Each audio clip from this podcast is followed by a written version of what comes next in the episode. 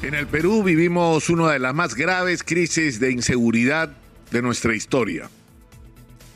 Estamos agobiados y hay explicaciones sociológicas a la situación del, del, país, a la falta de oportunidades para los jóvenes, que no justifica la delincuencia en absoluto. Pero si mezclamos todos los ingredientes, el resultado es explosivo. Es decir, una tremenda crisis social, una precariedad en el empleo tremenda, donde si no trabajas hoy no comes mañana, una cantidad inmensa de gente trabajando en la informalidad que tiene como única respuesta de parte de las autoridades la persecución, en vez de ofrecer oportunidades razonables para conseguir empleos formales y dignos, falta de oportunidades sobre todo para los jóvenes, hogares disfuncionales por todo el país, hogares destruidos, hogares donde los padres son inexistentes o son padres transgresores, violentos y abusadores, y jóvenes que simplemente perdieron la perspectiva y los referentes morales en un país donde los presidentes de la República hacen cola para ir presos por ladrones.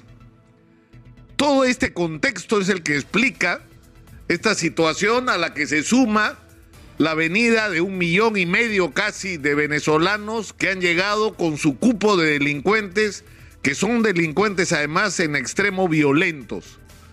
Todos estos ingredientes nos exponen a una situación tremenda, porque el delito se ha convertido en una forma de vida para demasiada gente en el Perú.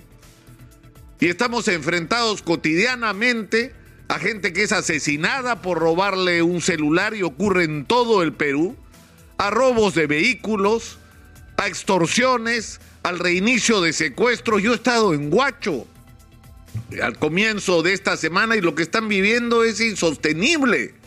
No hay negocio que pueda funcionar si es que no le paga cupo, a veces no solo a uno, sino hasta dos bandas de extorsionadores. Es decir, para poder poner un negocio, y estoy hablando no de grandes empresas, de grandes constructoras que también pagan cupos, sino de los pequeños emprendedores, de la gente que se saca la madre cada día para alimentar a su familia y que tiene que alimentar también a los delincuentes a través del pago de cupos. Y si no paga cupos, le queman el negocio como ha ocurrido en Huacho.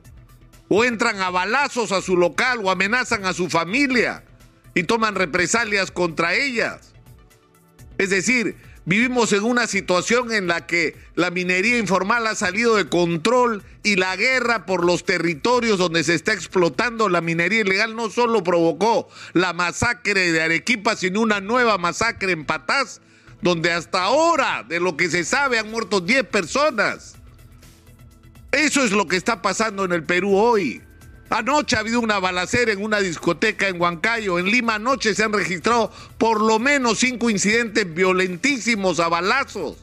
Y los delincuentes usan armas pesadas en algunos casos, armas de guerra. Y esa es la situación en la que estamos. Entonces uno voltea y ¿cuál es la respuesta de las autoridades? Siete ministros del Interior en un año. Siete. O sea, ¿cómo vamos a enfrentar esta crisis de inseguridad si ni siquiera sabemos con qué ministro nos vamos a levantar esta mañana? Y si y hay siete ministros, ¿qué significa? Que no hay una estrategia de lucha contra la delincuencia, contra la violencia, contra la extorsión y contra el delito. Y las cosas que hay que hacer hace rato que están claras. Hay que hacer una reingeniería en la Policía Nacional. No necesitamos policías sentados en oficinas haciendo trámites administrativos. Necesitamos policías en la calle cuidando a la gente e investigando y luchando contra el crimen organizado. Eso es lo que necesitamos. No policías oficinistas, para eso hay personal civil. Necesitamos que se retome la extraordinaria y valiosa experiencia que fue tener en algún momento la Policía de Investigaciones del Perú y la Guardia Civil, unos dedicados a la investigación, los otros especializados en la seguridad. Y hay que restablecer la, profesionalidad dentro de la Policía Nacional. Y eso tiene que trabajarse desde las escuelas, que dicho sea de paso, hasta hace muy poco tiempo han sido una desgracia y no termina de resolverse el problema de la capacitación de nuestros policías. Pero los policías necesitan equipos y cuando voltean en las comisarías, en las dependencias, lo que se encuentra son cementerios de vehículos, porque no tienen vehículos los policías para enfrentar a la delincuencia. Exitosa. La situación es absolutamente insostenible. Los policías no tienen radios para comunicarse, usan sus celulares personales. ¿Dónde se ha visto eso? Las cámaras de seguridad, ¿para qué sirven si no están integradas? No son parte de una estrategia de información para prevenir el delito de intervenir oportunamente. Porque no hay una estrategia. ¿Y qué es lo que estamos discutiendo? Además de que se cambia un ministro cada mes y medio. Estamos discutiendo si los generales Nicasio Zapata, Jorge Castillo, Enrique Goicochea y Roger Pérez entraron como coroneles a Palacio de Gobierno, pusieron 20 mil dólares y salieron generales. De eso es lo que estamos hablando con sus sobrecitos. Porque entraron con los sobrecitos y salieron sin los sobrecitos. Y lo que está investigando la fiscalía es si esos sobrecitos fue alguno que el presidente en algún momento tuvo en la mano o si esos sobrecitos tienen que ver con los 20 mil dólares que se encontraron en el baño de Bruno Pacheco. Porque era 20 mil dólares lo que según los testimonios de los testigos era lo que se cobraba por los ascensos. No puede ser que estemos en esta situación. No puede ser, es decir, no, no, hay derecho a que los peruanos recibamos esta respuesta de parte de nuestras autoridades.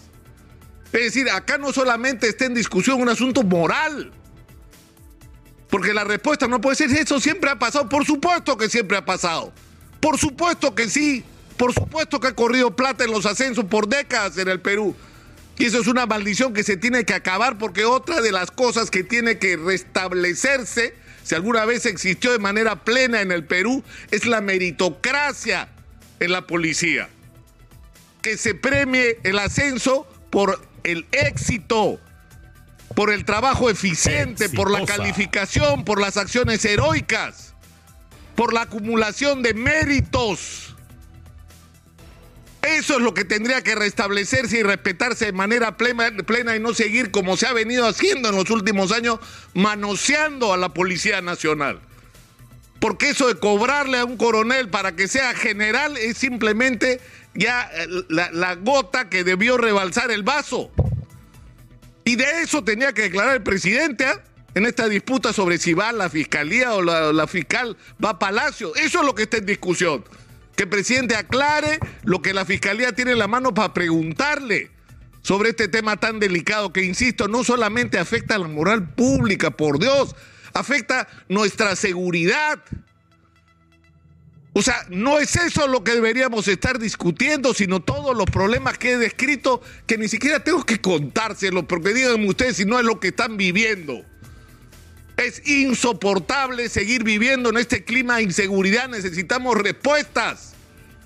Y no solo de la policía, del Ministerio Público, donde la fiscal de la nación, que es muy criticada por algunos, está haciendo lo que hace rato había que hacer. Primero, hablar claro de que en el Perú hay una corrupción tremenda. Y segundo, asumir el compromiso de que va a ser implacable y que va a caer el que tenga que caer, sea quien sea, pertenezca al partido que pertenezca o tenga la influencia o el dinero que tenga. Y lo mismo tiene que ocurrir en el Poder Judicial y para eso hay que limpiar el Poder Judicial y el Ministerio Público. Y por eso es importante que se haya hecho cambios en los cuellos blancos porque eso no estaba funcionando. Porque no solamente necesitamos una policía eficiente, con recursos, con gente con la moral en alto, que no tenga miedo de actuar porque la van a castigar. Exitosa. Porque resulta que ahora la justicia no se preocupa más por los derechos humanos de los delincuentes que por los derechos humanos de todos los ciudadanos y el policía tiene que pensar 50 veces antes de hacer uso de su arma, porque puede terminar preso él por defender a los ciudadanos de los delincuentes.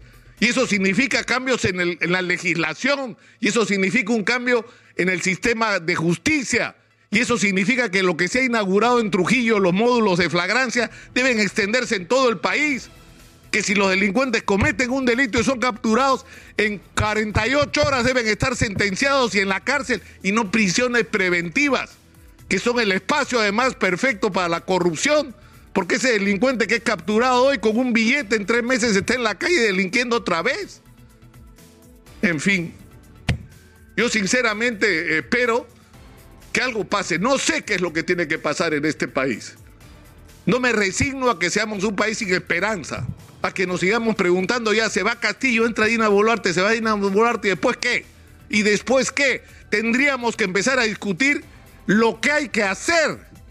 Eso es lo que tendríamos que empezar a discutir. ¿Qué es lo que tenemos que hacer? Y ahí veremos quiénes son aquellas personas, agrupaciones, movimientos, corrientes que nos garanticen que eso va a ocurrir. Y si no lo encontramos, habrá que inventarlo. Lo que es claro es que no podemos seguir viviendo así, no nos lo merecemos.